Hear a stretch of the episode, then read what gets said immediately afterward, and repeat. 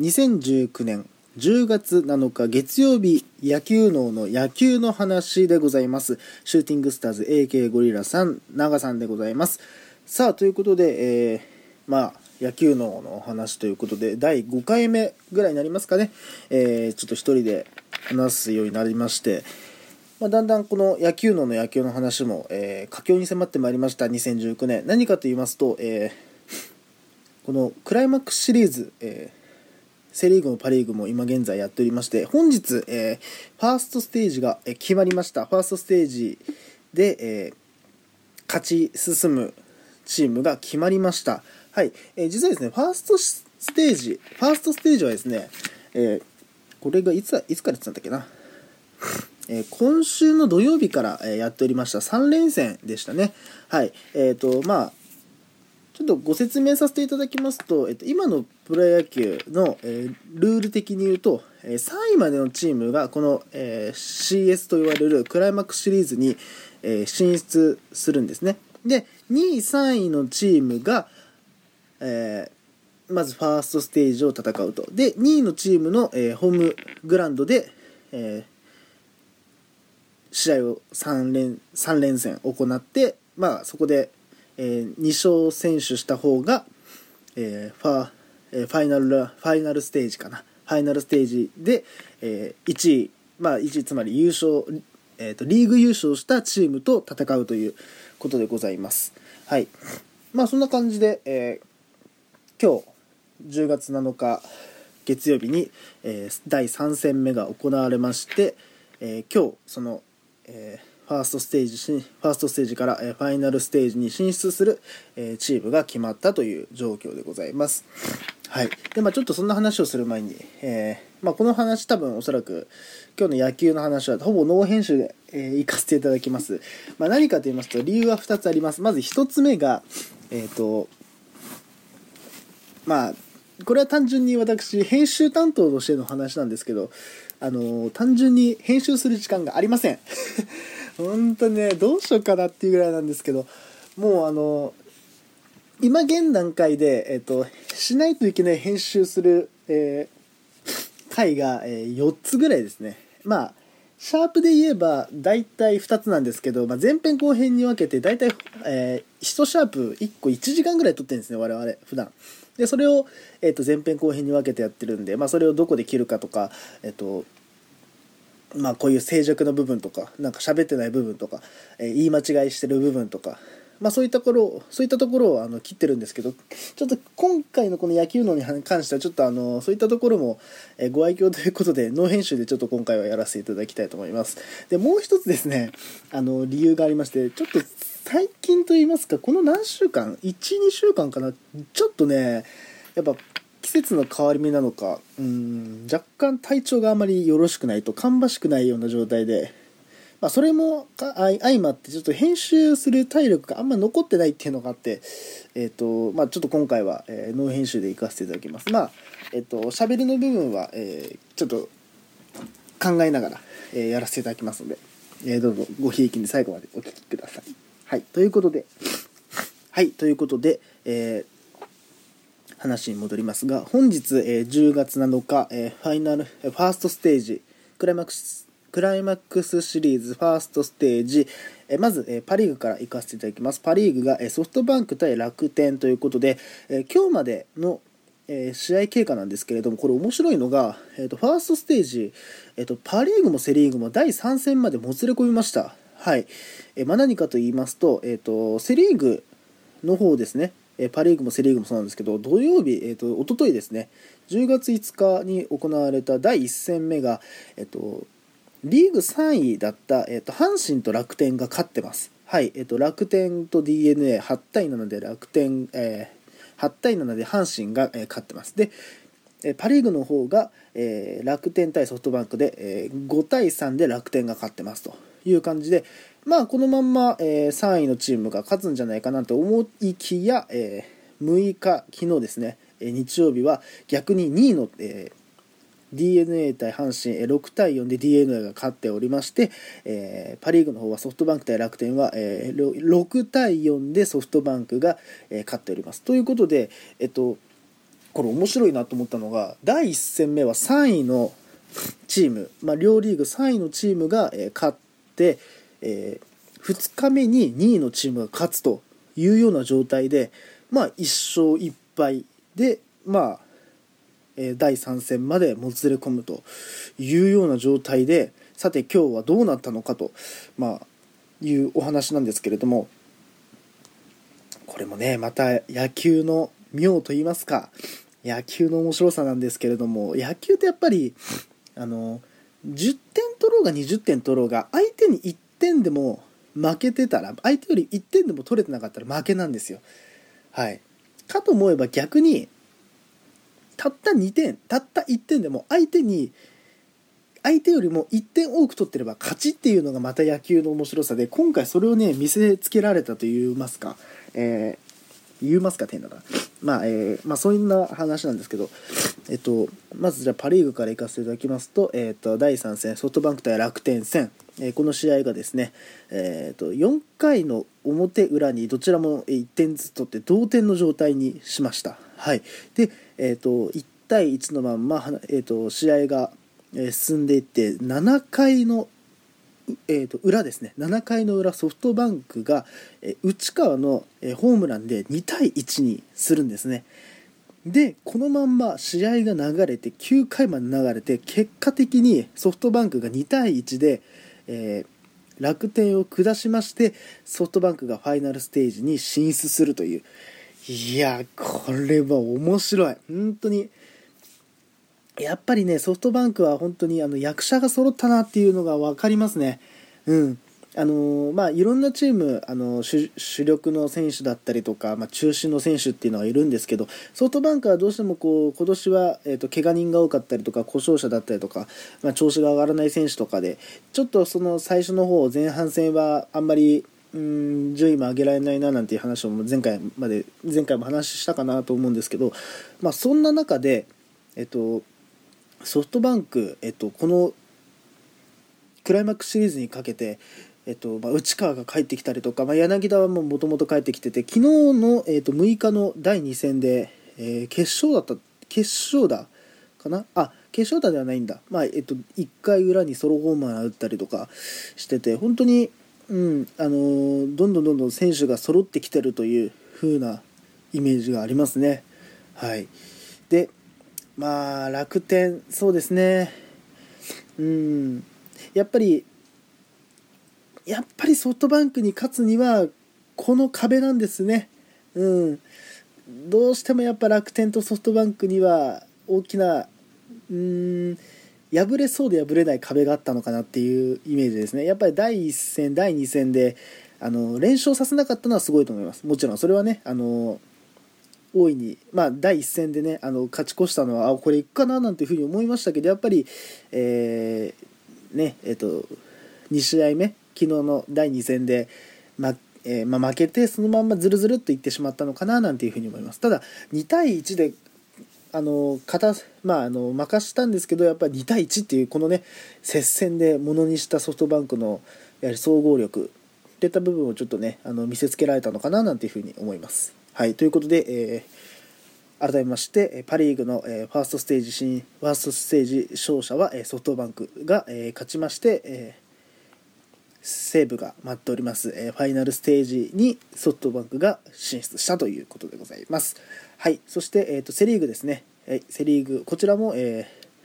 まあ、1勝1敗タイの状態になりました、えー、まず土曜日の段階で、えーと、土曜日は、えー、阪神が8対7で、えー、DNA を下しております。そして、え、日曜日は、えー、10対4で DNA が勝っております。そこそうつまりここで1勝1敗になるんですね。いや本当にね野球って面白いね。1勝1敗のこのね妙ですよ。これで今日なんですよね。これすごいね。本当に5回までは0-0です。本当もうあの均衡してたんですけども7回にえっとあ違う6回に阪神が、えー、1点を取りましてこれはどういう取り方だったんだろう。あ冒頭だ。そうだ。ワイルドピッチで、えーと、1点取り返して、えー、まず先制をと先制したんですね。でその、えー、6回終わって7回裏に d n a が今度はえっ、とこれがあれかな？えっとワンアウト満塁の場面でえっと、サードの北条が、えっとまあ、ファンブル、まあ、エラーですね。で、えっと、1対1で同点にするんですね。でこの後、えー、この後ですね。この後、えー、一死満塁なんでワンアウト満塁の場面で、えっと、この場面で、えー、もう1点追加できなかった、まあ、満塁なんでワンヒート入れれば、まあ、1点。ちょっとこう、えっと、後ろの方だったら2点なんて入るシーンなんですけど、まあ、ここで、えー、まあ、なんていうんですかね、えっと、逆転することができなかったっていうのが、まあ、後々に響いてくるんですけども、その、まあ、7回、えー、裏終わった後の8回表で、阪神が、えー、犠牲フライで1点を追加して2対1という形で、えー、まあ、阪神がそのまま2対1のまま逃げ切ったというような感じですね。ということで、えー、阪神が2対1で、え、ファーストステージ、え、勝ちまして、えファイナルステージに進出したというような形ですね。はい。で、まあ、ちょっと、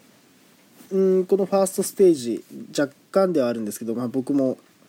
えーと、ざっとは見てたんで、まあ、なんとなく語れる部分ではあるんですけどもあのやっぱりこの d n a と阪神の、えーと、何が違ったのかこの1勝1敗まで持ってって昨日なんていうのはあの音坂っていう、えーと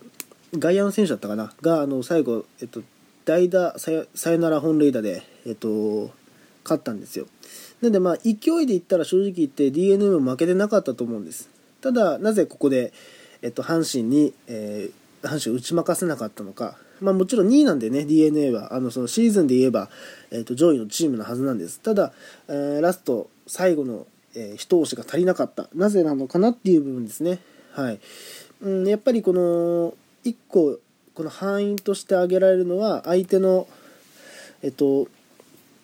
守護神ですね。阪神の守護神。やっぱり藤川球児が8回の裏から登板して、えー、買いまたぎで投げたんですけどもう今日の天候、まあえっと、10月7日ちょっと本日の天候がやっぱりこう夜にかけて、えっと、雨が降ってたっていうのもあって、まあ、横浜スタジアムでやられてたんですけどあの中継を見ながらでも分かるぐらい本当雨が強く降っててあこの中で焼きあのは結構大変だなと思いながら、まあ、見てて、うん、あんま球もね制球も定まらない状態で、えっと、投げてたんですけどやっぱ藤川球児やっぱりベテランの域ですね入ってたんだなというのが思ったのが、うん、結構ピンチの状態ではある中でもこう苦しい中でもこう抑え抑えるっていうバッターを抑えるっていうこのやっぱり何て言うのかなあのパワーというかねあの力だけじゃない技術面という部分がこう d n a をこう寄せつけなかった、まあ、ある種阪神の勝因かなっていうふうに思いますね。うん、やっぱこの2対1っていうこのピリピリするねこう緊迫したムードでこの藤川球児がこう最後9回だったかなあのロペスっていう、えっと、今、え、何番打ってたんだっけな、えっと、4番か、えっと、d n a の4番打ってたロペスっていう選手がいるんですけどその選手フォアボールにした後にあの審判にタイムかけてあのマウンドのあの土鳴らしてほしいっていうふうにあの指示したんですけど多分これをおそらく、えっと、なんだろうな、まあ、若い抑えのピッチャーだとか、まあ、若手のピッチャーだとどうしてもそこまで目が回らないというか余裕がないと思うんですね。こうやっぱパワーボールを出してしまったっていう部分でその次の打者をどう打ち取ろうかとかそういうふうに考えちゃうんですけどまずそこじゃなくてその天候が悪い中のそのマウンドの状況が良くないっていうところに、えっと、フォーカスを当ててごめんちょっとここ直してというふうに形を、えっと、1回止めて、えっと、まあ1回試合を中断させてグラウンド整備をさせたと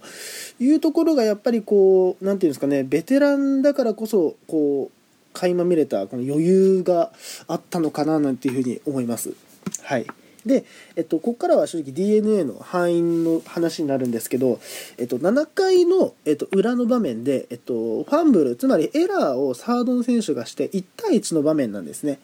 で、えっと、1対1ではあるんですけど満塁なんです。で満塁で、なおかつワンアウトなんですね。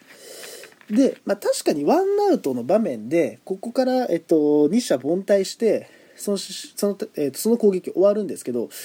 もうちょっとやりようがあったんじゃないのかなと。うん。もう少しなんかこう戦い方というかただバッターが出てきて打つんじゃなくて何かしらこう揺さぶる攻撃の戦い方もあったんじゃないのかなと。うん、なんかこう d n a のこの勢いの良さとかこう、まあ、若手中心のチームなんでもうなんていうのかなこう、うん、勢いつけたら抑えられないっていうのはすごくわかるんだけどどうしてもこの技のちょっとバリエーションの少なさと言いますか、うん、なんかこう出てきた選手全員なんかこう最後らへんとかも、うん、ランナーがいるのに、まあ、ポップフライ上げたりとか、うん、するっていうのがちょっとどうしても見受けられててなんかこううんチームバッティングっていう部分で欠けてたかなと、ま、もちろん阪神もねたった2点しか入れてないんでまあどちらかというと抑え込まれてたのかなっていうふうに感じますけど最後の1点を取りに行くこの執念というのはあの阪神の方が強かったのかななんていうふうに思います。はい、でまあここからですね本当にまあえっと、まあ、ファーストステージ、えー上がってファイナルステージ進出する2チームが決まったような状態ですね。うんまあ、阪神のソフトバンクが、えっと、あさってですね、9日、え水曜日に、えー、と巨人と西武が待っている、えーファイナルステージに、えー駒を進めましたけども、これがね、ちょっとまた面白いなっていうふうに思うのが、えっと、まあ、阪神、阪神じゃねえや、まあ、先にパ・リーグの方ですね、えっと、西武対ソフトバンク、このあの顔合わせっていうのが、ファイナルステージでどこであったかっていうと、実はこれ、去年のあの同じシチュエーションなんですね。あの西武が、えっと、リーグ優勝して、えっと、1位でファイナルステージに上がってでソフトバンクが2位で、えっと、去年は3位どこだったかな。あんま覚えてないけどオリックスだったかな。2チャムか。多分。2チャムだな。うん。多分2チャムでした。はい。でえっとまああのソフトバンクはそのまんま、えっと、勝ち上がって、えっと、ファイナルステージ西武をおそらくあれは3勝とかして結構結構勢いつけてそのまんまえっと日本シリーズに進出したんですね。でやっぱり西武からすると去年のリベンジを果たしたいわけですよ。同じあのシチュエーション同じ相手チーム。ってなるとやっぱりここはやっぱ西武が行く行きたいと。西武はもうね是が非でも日本シリーズに進出したいというふうに思うんじゃないのかなと、うん、と思いますね。はい、でまあただ1点あるとするのであれば若干西武は投手力に欠ける。ここが、えっと、パ・リーグのファイナルステージの、えっと、キーポイントになるのかなと。もちろん西武の打撃力っていうのははっきり言って12球団ナンバーワンだと思います。本当にあのまあ以前も話したと思うんですけどパ・リーグの、えっと、打撃部門打率本塁打打点を、えーまあえっと、西武のえー3選手が独占してるような状態で打撃に関してははっきりと申し分ないようなチームだと思います。ただそれをあの料理された時つまり抑え込まれた時のこの怖さやっぱりピッチャーがあまりこう何て言うのかな良くないって言い方するのはちょっと言葉に語弊があるんですけど若干こう投手力が落ちる状態で短期決戦1本でも落とすとそのまんま勢いでずるずるずるずる落ちてって最終的に負ける、まあ、それが去年もそうだったど去年と同様そんな形で、まあ、負けてしまうんじゃないのかと、まあ、ちょっと若干そのうん不安点があるかなと。西武には。うん、でまあこの部分を打開するにはもう打つしかないんですよね。今の西武の現状からすると。やっぱどうしてもこうなんていうのかな。どうしても王者としての品格としてはもうここであのーまあ打ち勝つ。もう勢いを食い止めて自分たちの試合を作る。これしかないかなっていうふうに思います。やっぱどうしてもピッチャーが弱いっていう部分はそういう戦い方しか自分はないのかなっていうふうに思いますね、うん、なんでこれ結構あのバランスの整ってるソフトバンク対打撃力が強い打撃力が高い西武っていうこの、まあ、ある種なんていうのかなタイプの違うチーム同士の戦いだからこそ見れるまあ面白さがあるのかなとパ・リーグは。いうふうに思いますね。はい。そしてじゃあ最後セ・リーグですね。セ・リーグのファイナルステージどういう点をちょっとき、えっと、注目していただきたいかなというふうに思うのがえっとこれ実は阪神があのーこのクライマックスシリーズに進出するまでの道のりっていうのが、えっと、まあ正直言うと結構熾烈な争いがありまして何かっていうとあの広島広島との、えっと、結構3位争いで争ってたんですね。あのもともと広島が3位で、えーと、阪神が4位って状態で最大何ゲーム差ぐらいまでだったのかな。結構離れてたんですよ最初の頃は。でああもうこれはもう広島行くでしょみたいなことも最初の方は自分も言ってたんですね。9月の上旬ぐらいかなは言ってたと思うんですけどこの、えーと、シーズンえーと、シーズン終盤にかけて、えーと、阪神がどんどんどんどんあえあギアを上げてきてラスト6連戦で、えー、と6連勝するっていう6連戦じゃないけどラスト6試合 6, 6連勝してその勢いのまんま、えっと、クライマックスシリーズに進出したというような形だったんですね。でまあ先ほどもお伝えした通り、えっと、ファイナルあファーストステージは、えっとまあ、5.5ゲーム差つけられてた d n a を2勝1敗で、ま、任してファイナルステージ進むと。正直今年の阪神何かが違います。やっぱりこう若手中心にこうシフトを変えたこともあるんだと思うんですけどやっぱりこう強さがより何て言うのかなこう強さがよりこうぐよりこう強さがぐっとこう増してきたなっていうふうに思いますね。うん、かと思えば、まあ、先ほども、あのー、話に入れたと思うんですけど藤川球児とか、えっと、バッターでいうと福留とか福留だよね。まあ福留だな。うん。とかがあのやっぱ結構ベテランの選手も中にはいるんですね。やっぱそういうところを見るとうん。やっぱこう何て言うのかなベテランと若手っていうこのバランスが阪神はすごく整ってるなっていうふうに思います。はい、でじゃあ巨人が勝つにはどうするべきか。巨人はどうやったら勝てるのかなっていうこの勢いをどう止めるかと。あの実はこのクライマックスシリーズってもちろん1位のチームって実はこれあのアドバンテージって言って1勝がもう最初から、えっとまあ、与えられてるんですね。優勝してるっていう部分で。なんであの1勝1勝0敗っていうあの状況からえー、なんていうのかな。えっと優勝優勝した1位のチームはスタートするんです。なんで、えっと、おそらくこれはあれだったかな。4勝したら勝ちなのかな。うん。4勝したら勝ちだったような気がするんだよな。うん。なんでまあ簡単な話しちゃえば3連勝すれば優勝したチームつまり1位のチームは、えっと、そのまんま、えっと、日本シリーズいけます。ただ、えっと、下から来るチームっていうのは勢いがすごいんですね。まあ、もちろんこう優勝してない状態でクライマックスシリーズ来てるんではっきり言ってあの失うも何もないんですよ。自分たちは優勝できなくてクライマックスシリーズ来て是が非でも、ね、日本シリーズ上がりたいっていうふうに思ってるチームなんではっきり勢いがあるチームなんですね。っていうことを踏まえて上で今回の阪神結構勢いあるんですね。このえっと3位争いからファーストステージまで駆け上がってきたこの勢いっていうのは結構高いランクまであると思うんです。ただこの部分で巨人がこの、えっと、勢いを食い止めるにはどうするべきか。俺は1個あるとするのであればえっと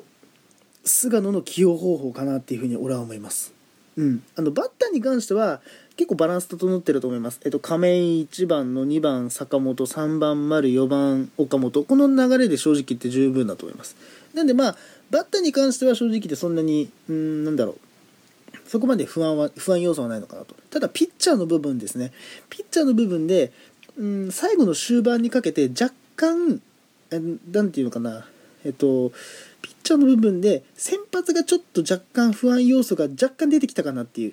まあ、あの山口が最多最多,、えーと、最多勝を取ったんで、まあ、山口を中心にローテーションを回すのかそれともエースの菅野で回すのかそこの部分はまあ結局あの監督の原さんの采配に関わってくると思うんですけど